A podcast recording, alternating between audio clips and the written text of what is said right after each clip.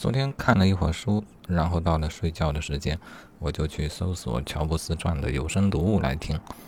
听了之后才发现啊，这个版本还真不少。如果非要说有什么权威的版本呢，我想应该是那一本名字叫做《史蒂夫·乔布斯传》，中信书院出版的，据称是唯一的乔布斯授权的官方传记。那这个书我还要不要读呢？明报编著的这一本，这取决于他们二者有什么不同。今天我就翻开书的目录和音频的目录，发现他们的标题呢都不相同，显然是经过改写啊，但是内容和顺序都完全的相同。但翻到具体的章节呢，虽然是同样的内容，叙述还是不相同，相当的不同啊。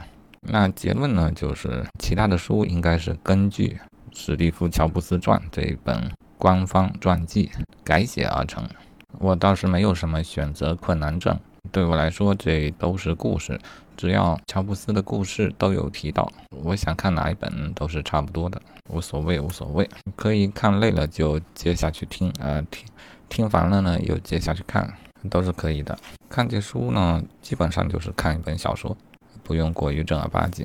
今天其实并不打算读，我介绍一下目录吧。我就怕改名儿，如果没有兴致继续读下去了，我应当做一些记录，将来听到这个记录想读的时候又可以接下去读。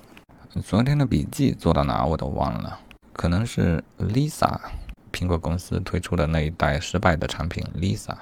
啊，这个产品是怎么回事呢？嗯，苹果一代并不算太成功，但啊，对于当时的苹果来说不错了。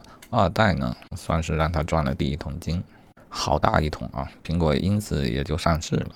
当苹果开发 Lisa 的时候，其实呃不和谐的因素就出现了。且不论这个产品定位如何，嗯，在那个时候，乔布斯对于苹果电脑的掌控权力在逐渐的丢失，或者说大家不再信任他，在公司开始有一些边缘化。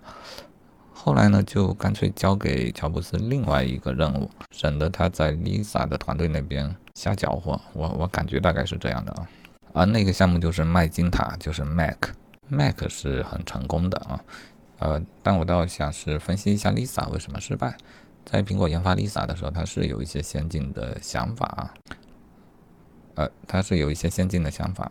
我刚才摁错了，可能漏说了一些，重来啊。乔布斯有一些被边缘化，然后他干脆离开 Lisa 的团队，跑去麦金塔的团队，也就是 Mac。后来 Lisa 失败了，Mac 却获得了巨大的成功。这里我想分析一下为什么 Lisa 会失败，因为这个时候有了竞争者。哎，我去，又按错了。啊，我看来要少用暂停键了，怎么老是错误呢？啊，重来吧。Lisa 为什么失败了？因为她当时有了竞争者。不像苹果二代出来的时候，它那样的独特啊。Lisa 出来时候的时代背景是，IBM 公司的电脑的销量在上升啊，也占到了相当大的份额。而且 IBM 呢是采用了开放的系统，哎，然后由微软公司给 IBM 提供操作系统以及软件啊，当然其他的开发者也可以提供软件，这就导致 IBM 的电脑呢。更加便宜，然后它的生态呢也更加的丰富。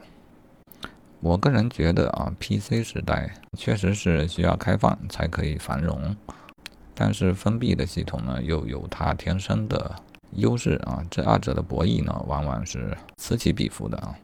第一次这种博弈就是发生在 IBM 和苹果之间，后来又有惠普、戴尔。等等其他的个人电脑的厂家的崛起，然后苹果最终我认为是失败的。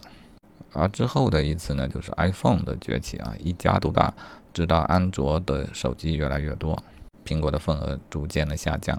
啊这两次的情形其实是非常类似的。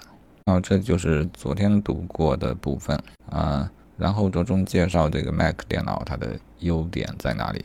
啊，这个也是昨天读过的啊。除了乔布斯的完美主义，对于这个产品的全面的一个掌控，啊，然后呢，乔布乔布斯也是非常注重产品的外观还有体验啊，诸如此类的各种细节。Mac 电脑呢，将显示器啊、主机还有键盘啊做成一体化的，这在当时看起来就像个艺术品那样漂亮。啊，不光如此啊，乔布斯的销售技能也是相当高水准的。Mac 的发布呢，拍摄了一条当时引起轰动的广告啊，就是这一种传播的效应啊，让这个产品卖卖火了，卖疯了，也让苹果这个品牌呢，除了工业化的产品之外呢，还蕴含着一份精神的力量啊，它变成一种崇拜，一种类似于宗宗教的感情。啊，这个蛮值得学习的啊！好，后面介绍一下目录啊，然后说比尔盖，呃，乔布斯和比尔盖茨之间其实有许多勾心斗角的事儿。这个我之前有看过，似乎是比尔盖茨抄袭了苹果的鼠标，还是怎么着？但其实呢，书中可以看到啊，鼠标的最最早的发明人既非苹果也非微软，好像是佳能。然后呢，也不光比尔盖茨抄苹果。苹果其实也超了不少人啊，然后随着 Mac 电脑的热卖呢，乔布斯又收获了巨大的荣耀，然后出呃发生了一些事情啊，一是他去寻找了百事的总裁来苹果当总裁，这也是一个很耳熟能详的故事啊，最经典的就是乔布斯劝说斯卡利的那句话啊，你是想一辈子卖糖水呢，还是跟我一起改变世界一类的。嗯啊，但是这个斯卡利是成功被乔布斯挖到苹果来了，但是后面又发生了许多矛盾，啊，乔布斯也连遭败绩，最后惨遭苹果的遗弃啊，这也是乔布斯一生中的一个大事，嗯，被赶出了苹果公司，然后他也没闲着啊，就在外面又搞一些别的东西，嗯，又想做电脑，呃，他想开发个电脑叫 Next，N-E-X-T。啊，可惜又是一次大溃败。然后进军电影业，收购了卢卡斯啊，还有皮克斯动画，看起来和迪斯迪士尼又搞了一些矛盾啊。在外面飘了一阵子之后呢，或许苹果公司因为风雨飘摇又怀念乔布斯了啊，因此乔布斯归来。然后就到了 iPod 的诞生期间呢，乔布斯被发现得了癌症，然后应该是他最大的成就啊，iPhone 发布。接着又是 iPad，后来就没什么要紧事情了啊，在事业上好像还搞了个 iBook，但不算太流行啊。乔布斯的生命也进入了倒计时，介绍了他如何度过他最后的日子啊，如何优雅地将权力交接，他的原本不太成功的亲情、爱情和婚姻，在最后的时间里有什么改变。啊，这些就是这本书的剩余的内容。回头有空可以继续读它。那先这样了。